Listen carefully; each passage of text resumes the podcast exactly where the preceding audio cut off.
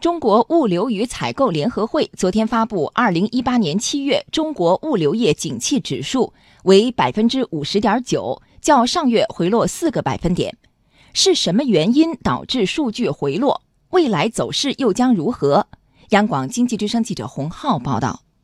数据显示，七月份新订单指数为百分之五十点二，较上月回落二点六个百分点。虽有所回落，但仍位于较高景气区间，显示出物流需求增势将趋稳。而受高温多雨等气候因素影响，运输型物流企业物流活动放缓，特别是公路价格低迷。此外，天气因素也导致固定资产投资完成额指数回落二点七个百分点，部分地区基建项目进展速度放缓。业内人士认为，七八月份历来受大气影响大，相关经济活动放缓在预期之中。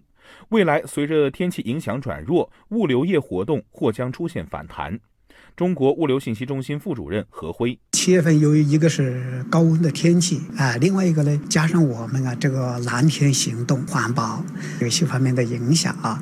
呃，我们的生产建设啊，就是物流的上下游的活动啊，他们有一定的这个收缩调整，在这个影响下呢，物流的业务啊也有一定的这个回落。值得关注的是，在整体物流业出现放缓的背景下，快递电商物流已经保持较高的增长势头。中国物流信息中心副主任何辉：快递电商他们啊，尽管这个这七月份他没有促销活动，仍然保持一个呃相当快的这个增长势头。